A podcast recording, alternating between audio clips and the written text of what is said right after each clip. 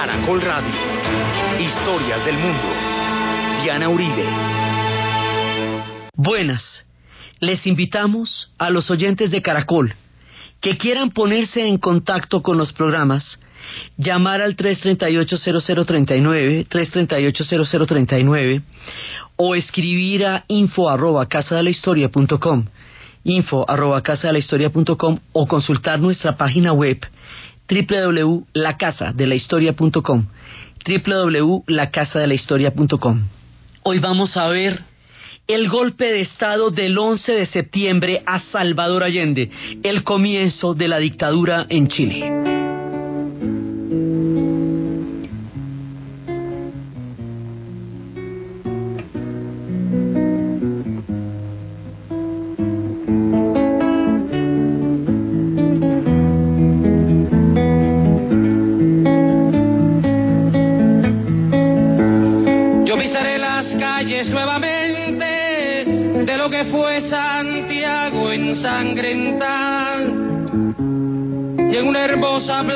Plaza liberal me detendré a llorar por los ausentes.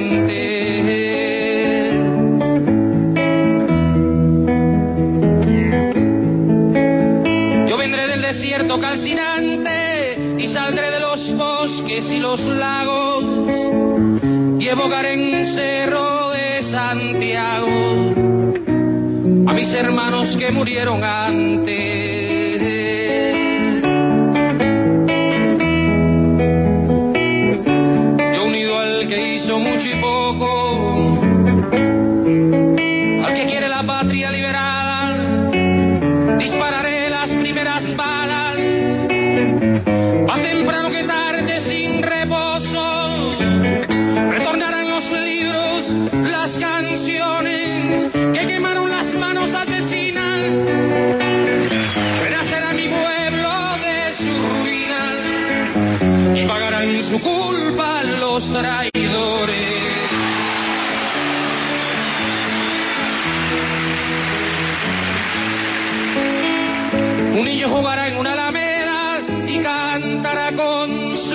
Amigos nuevos.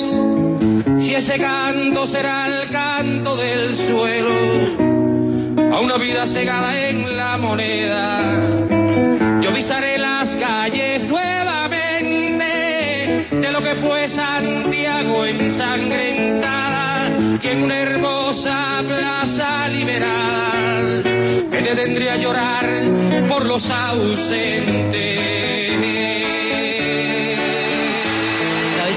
Estábamos viendo la llegada de Salvador Allende al poder en Chile y el experimento de la vía del socialismo por la democracia y no por la toma de las armas.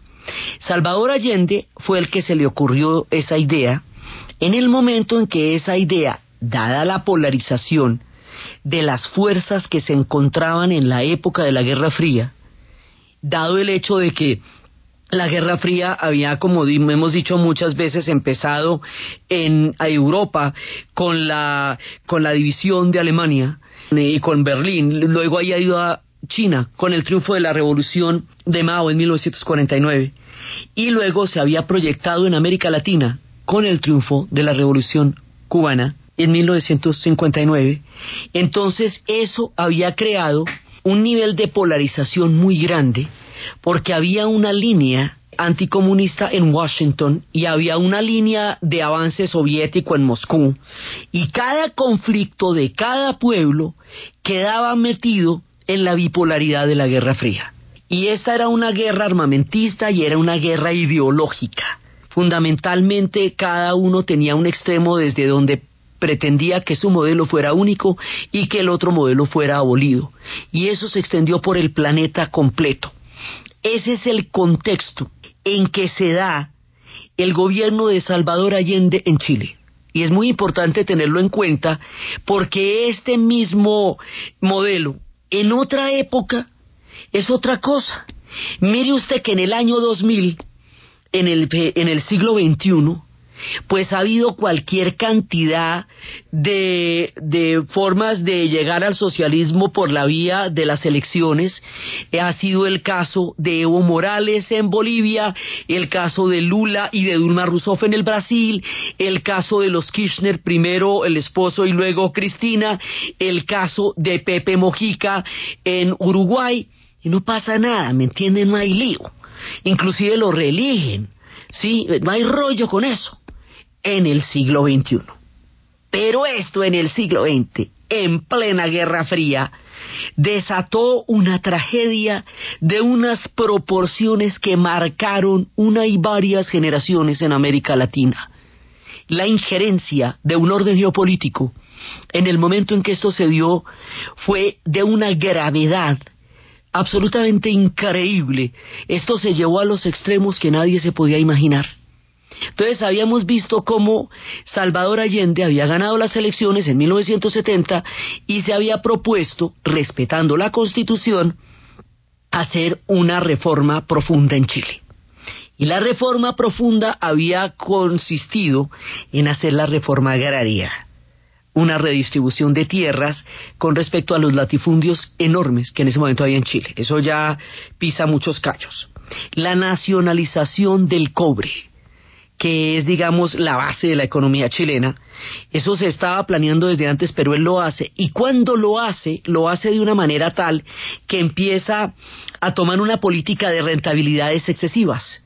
Entonces decía, si la empresa, en ese caso la Anaconda Gold eh, Copper, eh, que estaba explotando el cobre en Chile, ganaba el 80% de todas sus ganancias en varios países solamente en Chile y, solamente le entregaba el, el 18% a los chilenos, entonces había una rentabilidad excesiva. Si había una rentabilidad excesiva, cuando en otros países eh, eh, las estadísticas eran muy diferentes.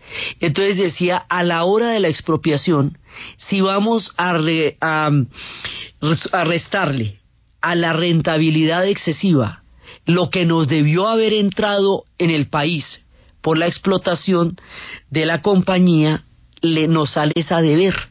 Entonces no reconoció ningún dinero por la nacionalización del cobre porque se consideraba que la rentabilidad había sido tan alta que no se le debía nada por la expropiación y que más bien antes salía a deber. Fue una cosa sumamente delicada también. También empezó, subió todos los salarios de los trabajadores, congeló los precios. Entonces eso pues generó inflación. Hubo una propuesta que fue muy importante, la propuesta del medio litro de leche.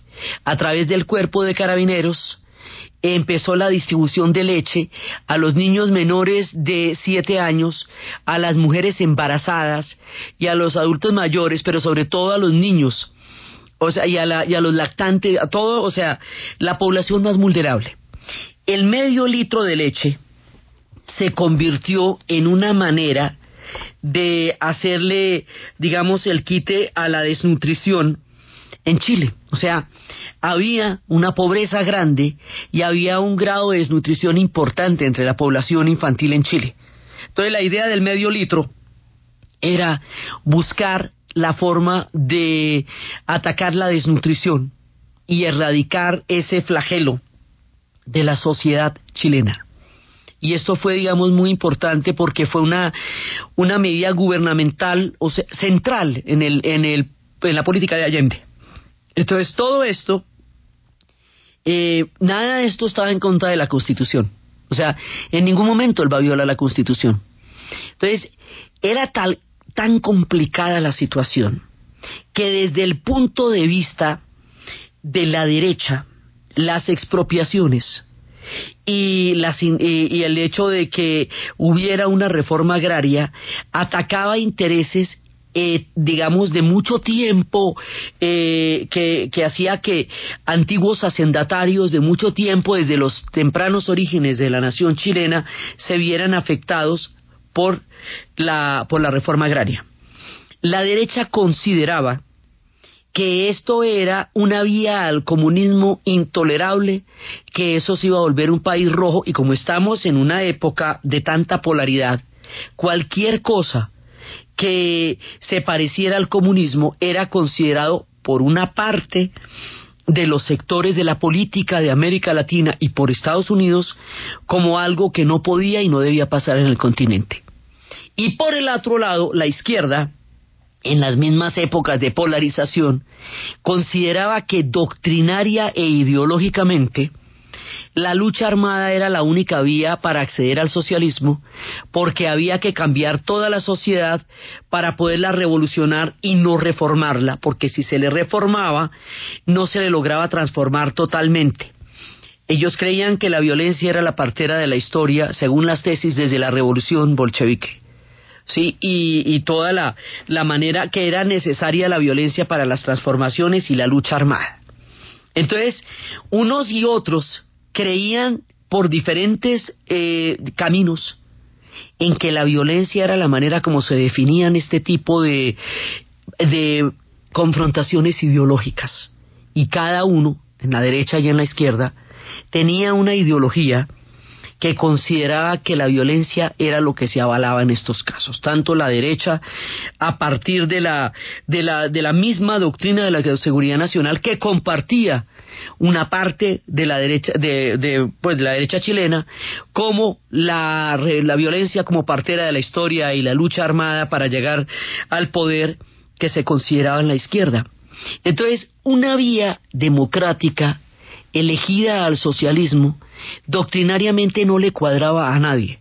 Por eso estábamos hablando la vez pasada del drama de los reformadores que resultan demasiado tibios para aquellos cuyos intereses de cambio representan y demasiado osados para aquellos cuyo statu quo transforman o amenazan.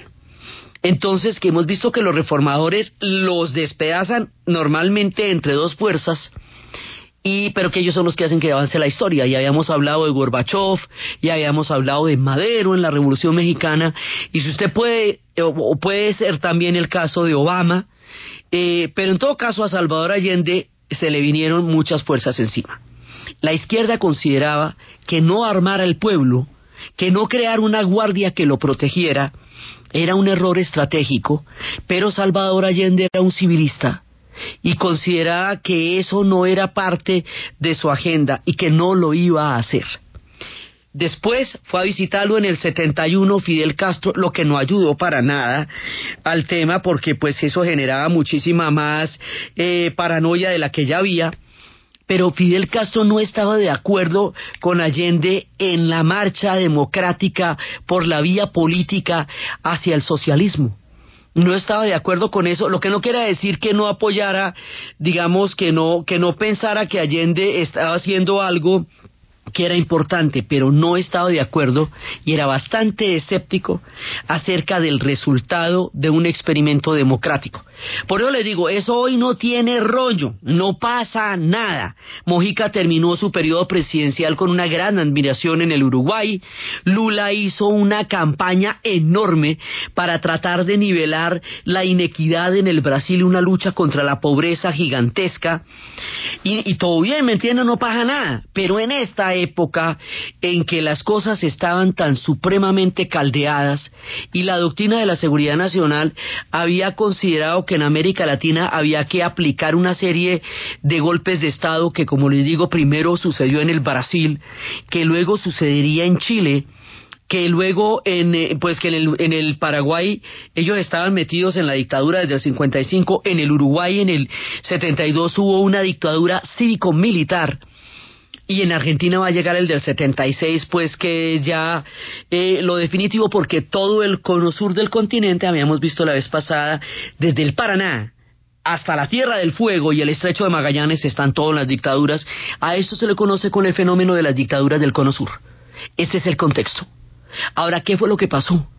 Pasó que hubo una, un, un todo una estrategia para sabotear el gobierno de Salvador Allende, esta estrategia fue revelada después admitida por los Estados Unidos, después por Kissinger, y en 1982 un prestigioso periodista norteamericano, Jack Anderson, reveló en una columna del Washington Post un paquete de memorándums que habían sido enviados por los altos ejecutivos de la empresa multinacional ITT, la contratadora de los teléfonos, para intervenir en el proceso chileno y para desestabilizar la economía. Esto arrancó desde 1970. Entonces decía que la idea era aplicar presión económica, era que los bancos no renovaran los créditos, que las compañías norteamericanas eh, empezaron, deberían empezar a retrasar los dineros, hacer las entregas, los repuestos, que las compañías de ahorro y de préstamo no se, se les aplicara presión para que cerraran puertas y creando tensión que se debía retirar toda ayuda técnica y no prometer ninguna asistencia en el futuro. Este texto fue enviado al presidente de la ITT por Harold Jerin, vicepresidente de la compañía. Entonces, y eso hizo además que en el momento del golpe de Estado Salvador Allende no se pudiera comunicar con nadie porque ellos tenían toda la telefonía chilena. Entonces, aquí hay una, digamos, hay una conspiración para crear unas condiciones tan caóticas como para que un golpe de Estado tuviera un clima previo de caos. Entonces hubo desabastecimiento, porque además, fuera de que se creó una inflación y que las cosas empezaron a escasear y a estar eh, eh, carísimas, hubo un desabastecimiento deliberado de retirando los productos de mercados, una huelga de camioneros gigantesca con eh, la idea de que no permitirían estatizar las compañías de camioneros, pero si había desabastecimiento y además una huelga de camioneros, pues la escasez de comida se hacía mucho más crónica y a esto se le sumó un cacerolazo de parte de, de, personas que estaban vinculadas bastante a la derecha, dicen de la crónica de su tiempo, y dicen que el mercurio fue el diario El Mercurio fue em, se le dio una gran cantidad de inyección económica para crear una campaña de desprestigio mediático a todo lo que tuviera que ver con el gobierno de Salvador Allende, o sea, el tema del mercurio como un órgano fundamental para crear una, un desprestigio y que, y que hiciera que todo lo que hiciera Salvador Allende se viera como un paso del país hacia el precipicio y hacia la debacle. Entonces hay un tema mediático, hay un tema multinacional, hay un tema interno de la política chilena, hay un eh, orden mundial y hay un tipo que está tratando de hacer una reforma en semejante candelero tan tenaz, que se llama Salvador Allende. Entonces la manera como eh, la canción popular, hoy vamos a ver canciones de muchos diferentes países, empezábamos con Pablo Milanés, con Yo pisaré las calles nuevamente, Pablo Milanés cubano, eh, ahora vamos a escuchar eh, un poquito en versión de Ángel Parra, cómo ellos recuerdan la figura del presidente Salvador Allende.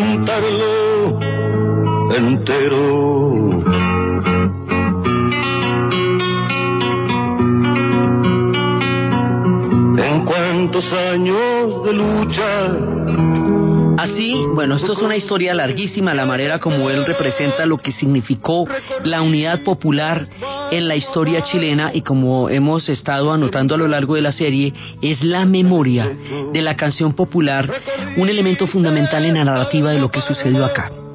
Entonces, las condiciones están dadas. Había un general al que se le propuso el golpe y él no aceptó y llegó a ser muy impopular dentro de las Fuerzas Armadas que se llamaba Carlos Prats. Sería después asesinado por ser fiel Allende. Y finalmente, cuando todas las cosas estaban dándose, el 11 de septiembre de 1973 se desata el golpe de Estado a Salvador Allende. El golpe de Estado consiste en bombardear el Palacio de la Moneda, que cómo se llama el Palacio Presidencial en Chile. Había una serie de consideraciones por qué sería el 11. El día clave, decían para el general Arellano, fue el sábado 8 de septiembre, que lo llamaban el día H, pero no podía ser más allá del 19 de septiembre para no tener que rendirle honores a Allende en la parada militar y para evitar el peligro de ser detenidos todos si hubieran estado juntos en el, en el mismo momento. Entonces no podía ser el lunes porque no había suficiente tiempo para los preparativos de la víspera. El domingo darían motivo de alerta, así que debía ser el martes. Y fue el martes 11 de septiembre. Y el martes 11 de septiembre es cuando se produce el golpe y el golpe es una toma del ejército a Santiago de Chile, al Palacio de la Moneda, un bombardeo al palacio y en ese momento Salvador Allende que está con unas pocas personas, está, los carabineros se retiran, los carabineros eran la guardia presidencial. Si la guardia presidencial se retira, pues en ese momento pues el presidente queda totalmente eh, expuesto. Entonces, en ese momento empieza el bombardeo. Vamos a escuchar alguna eh, un documento que fue revelado 25 años después del golpe, cuando una persona, eh, un ciudadano, pudo captar estas grabaciones durante el momento del golpe de Estado. Atención, puesto 1, puesto 1, puesto 1, puesto 5, 5, adelante, cambio. 1, puesto 1, puesto 1, puesto 5, adelante, cambio. Puta, el 1, ministerio. Claro. ¿Quiénes están ahí? Eh, están hablando los generales, por eso. Cambio. Eh, Patricio necesita hablar con Augusto, adelante, cambio. Punto, Augusto, Beatriz, Augusto escuchando, Augusto escuchando. Que eh, lo del suicidio era falso. Ahora acabo de hablar con el edecán naval, comandante Gres, quien me dice que ellos, los tres edecanes, se van a retirar de la moneda y se vienen hacia el Ministerio de Defensa. Le encargué que instara al jefe de carabineros que rindiera sus tropas porque iban a ser bombardeados. Así que los carabineros... Eso es una parte. Eh, el documento es muchísimo más largo, pero es una parte de, de lo que se grabó en el momento en que se estaba dando el golpe de Estado. Y aquí, en este punto álgido de nuestro relato, vamos a la pausa comercial. Que soledad tan sola te inundaba, cielo partido, una estrella rota, rodaban por dentro de ti. Llegó este momento, no hay más nada, te viste empuñando un fusil.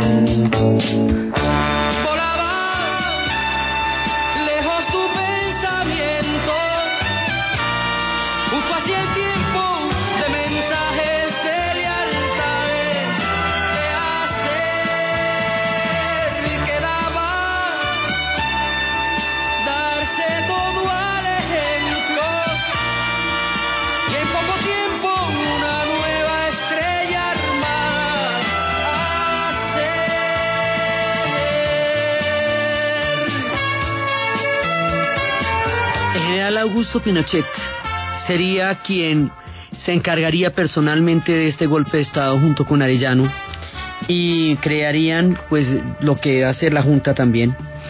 Aquí se va a desatar un nivel de represión que era completamente inimaginable. Dicen, la versión oficial, que Salvador Allende se suicidó. Hay quienes dicen que Salvador Allende fue asesinado y encontrado con la bandera chilena, envuelto en la bandera chilena. El asunto fue que Salvador Allende se sacrificó, que le habían dado una la opción de tomar un, helicóptero y salir de allá y él dijo, no, yo de, aquí, de aquí no salgo. Y mm, Salvador Allende muere en este, en este combate tan terrible, sí, y mientras estaban, mientras estaban bombardeando la moneda.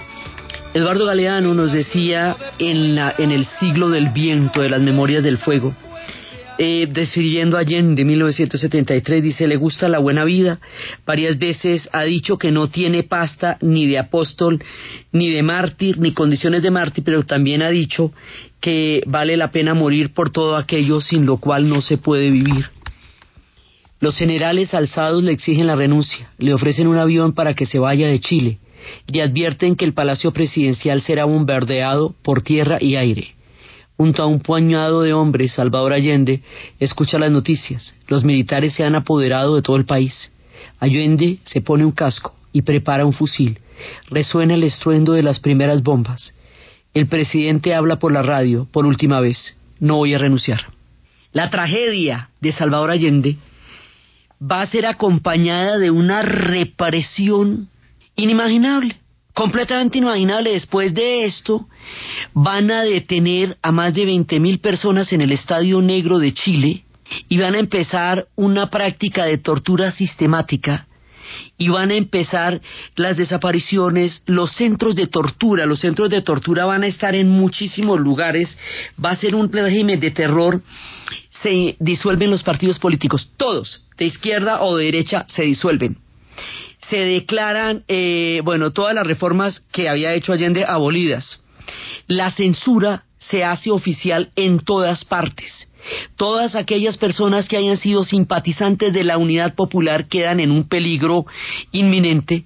Incluso los oficiales que se negaron a apoyar el golpe de Estado o que no ejecutaron a las personas de la Unidad Popular durante las primeras horas del golpe fueron juzgados y asesinados. El general Carlos Prats, que no apoyó el golpe va a ser asesinado después en la Argentina.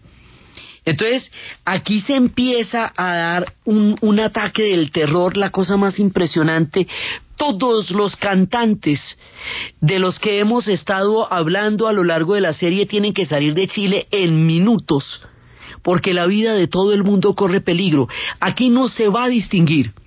Quiénes fueron movimientos armados como el movimiento hacia la izquierda chilena, el MIR, ¿Quiénes fueron movimientos políticos o democráticos, ni de izquierda ni de derecha? Nada, aquí no se distingue nada, aquí todo el mundo va a quedar bajo la represión y va a haber colonias de torturas en la isla Dawson y va a haber centros específicos para la tortura y las desapariciones forzosas y empieza un régimen de terror que en Chile va a tener una proyección terrible, pero tres años después llegará a la Argentina y ya estaba empezando a producirse en el Uruguay.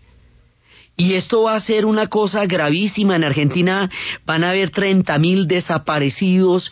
En Chile se habla de 1.200 desaparecidos como una cifra oficial. No se puede todavía calcular exactamente. Y también se habla de muchísimas personas asesinadas, más de 2.200 personas asesinadas. Se dice que pasaron durante el régimen. O sea, las cifras son escalofriantes. En Uruguay empezaban a aparecer los cadáveres en el mar. Más adelante se dieron los vuelos de la muerte en Argentina. Más adelante se daría el Plan Cóndor, que enlazaba todas las dictaduras, de manera que si una persona huía de Chile para Argentina, en Argentina la cogían y la devolvían otra vez a Chile o en el Uruguay.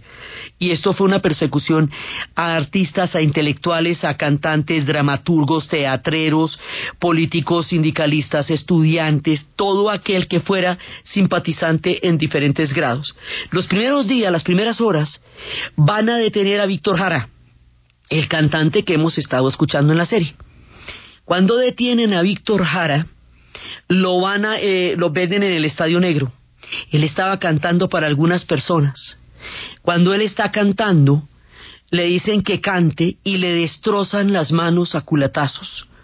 Cuando él sigue cantando, lo acribillan y su cuerpo apareció con 42 impactos de bala, acribillado, masacrado, con las manos destrozadas, delante de un pueblo que lo veía caer, Víctor Jara se vuelve uno de los símbolos más tristes, dramáticos, terribles de la sangrienta dictadura de ese golpe de Estado en ese momento.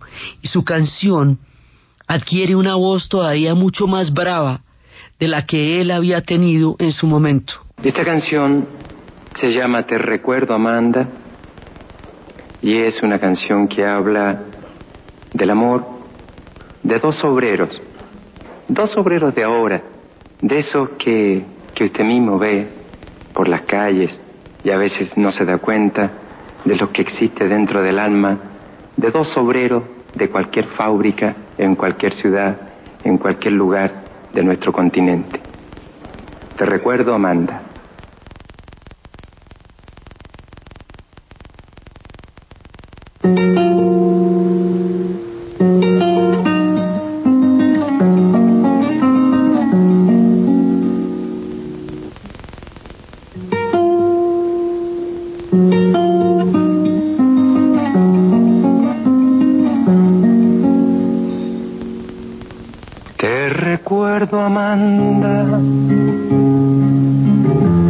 Calle mojada, corriendo a la fábrica donde trabajaba Manuel. La sonrisa ancha, la lluvia en el pelo, no importaba nada, ibas a encontrarte con él, con él, con él, con él, con él. Son cinco minutos la vida es eterna en cinco minutos. Suena la sirena de vuelta al trabajo y tú caminando lo iluminas todo los cinco minutos te hacen florecer. Te recuerdo, Amanda, la calle mojada, corriendo a la fábrica donde trabajaba Manuel. La sonrisa ancha, la lluvia en el pelo, no importaba nada, ibas a encontrarte con él, con él, con él, con él con él que partió a la sierra, que nunca hizo daño, que partió a la sierra y en cinco minutos quedó destrozado. Suena la sirena de vuelta al trabajo, muchos no volvieron, tampoco Manuel. Víctor Jara tampoco volvió. Y su voz, y su palabra, y su canción quedarían completamente prohibidas en todas las radios de todo el cono sur. Más de un millón de personas salieron de Chile, después casi el 10% de la población, después de la dictadura en un exilio gigantesco que estaba acompañado de los uruguayos y de los argentinos, que salían por todo el continente huyendo de la dictadura y la famosa historia en el, en el Uruguay, que dice que el último en salir apague la luz, decía en el aeropuerto. Fue un éxodo enorme, el exilio fue gigantesco. La voz de Víctor Jara no se podía escuchar en ninguna parte, eso estaba prohibidísimo en las emisoras, solamente se escuchaban en las peñas los cantores que fueron por el mundo recordando las canciones de Víctor Jara solamente se pudo volver a escuchar en la radio el nombre de Víctor Jara muchísimos años después, en 1994, cuando los fabulosos Cadillacs sacaron una canción que se llamaba Matador. Empezaron a tocar en ska y a recordar estas historias.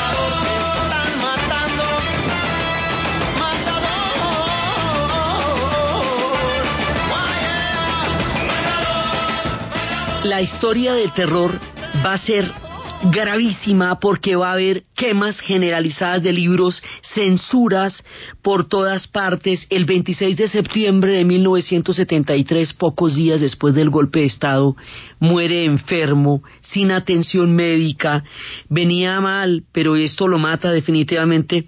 El gran y maravilloso Pablo Neruda, hablaremos de él en los siguientes programas porque es una pieza fundamental de la cultura chilena. Entonces, en su momento le vamos a dar el tiempo y todo lo que merece la figura impresionante. Uno de los premios Nobel de Chile, Pablo Neruda, muere con el corazón totalmente roto. Matilde Urrutia dice, su viuda, que nadie lo atendió, que él murió enfermo, que lo dejaron morir. Entonces, después de eso, y más adelante, durante la primera época del golpe, va a haber una cosa por la cual eventualmente van a ir a juicio Arellano y Pinochet. Se llamará la caravana de la muerte. La caravana de la muerte va a ser una caravana militar, como su nombre lo indica, que se fue por todas las ciudades, Santiago, Valparaíso, Concepción, y en cada una de las ciudades fue matando lista en mano a un montón de gente. Los allanamientos se volvieron cosa de todos los días. Los allanamientos llevaban a las desapariciones forzadas. Los detenidos desaparecidos se quedaban, no volvían a verse. Entonces, hasta un momento en que hubo que reconocer eh, el acto jurídico de la desaparición, porque entonces había un montón de padres que no acudían a sus hijos en las universidades y en los colegios porque no estaban, em, estudiantes que no cancelaban semestre porque no llegaban, o sea, empiezan a aparecerse vacíos jurídicos en la sociedad, porque es que está desapareciendo gente en grandes cantidades. La caravana de la muerte y la manera como esta gente sistemáticamente y lista en mano fue asesinando de la manera más espeluznante y dramática a todos los seguidores simpatizantes. Ya la cosa iba en simpatizantes o en cualquier persona que tuviera de algún tipo de cercanía o por lo menos de afinidad intelectual con la unidad popular, los iban arrasando y borraron una generación. La caravana de la muerte fue uno de los hechos más brutales de la dictadura y por esto sí, por lo menos serían llevados a juicio Augusto Pinochet y Arellano mucho tiempo después. Entonces, las cosas se van a volver un régimen de terror. Aparecería la película que se llama Missing con Cissy Spacer y Jack Lemmon, que en español se traducía como Desaparecido que es un muchacho norteamericano que desaparece y la investigación sobre ese muchacho los va a llevar a las morgues. Y ahí es una denuncia que se hace temprana. La censura a todo nivel, la censura cinematográfica, literaria, musical. Entonces, como les digo, todo lo, pues, obviamente los Parra, obviamente toda la gente que cantaba se fue de Chile a cantar por el mundo el canto del exilio. El más terrible de todos los cantos que cantaban Isabel y todos ellos en un exilio que duraría muchísimo tiempo porque esto, la dictadura va a durar hasta 1990. O sea, desde 1973 hasta 1990 y la va a tumbar es un plebiscito y después serían las elecciones. Ya después veremos la historia de ese plebiscito, la historia del no.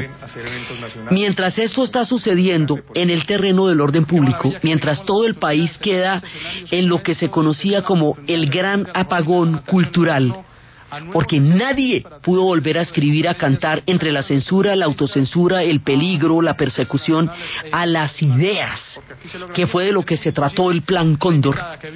Pues esto se volvió verdaderamente un régimen de terror, una generación entera quedó amordazada y solo en el exilio se podían escuchar las historias de lo que estaba pasando con el pueblo chileno. Por el otro lado, todas las reformas van a ser echadas atrás se van a restaurar los latifundios y se va a aplicar un modelo neoliberal clásico.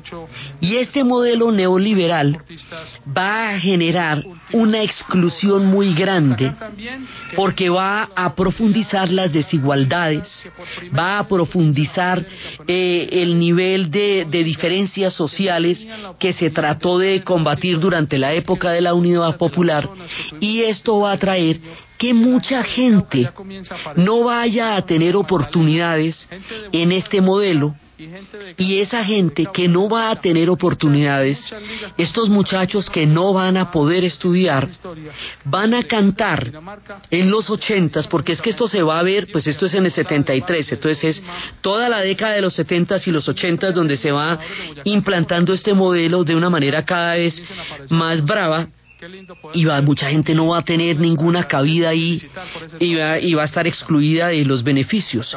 Esos que están excluidos, esos que no tienen oportunidades, esos integran lo que los prisioneros llamarían el baile de los que sobran. Es otra noche más de caminar. Es otro fin de mes sin novedad.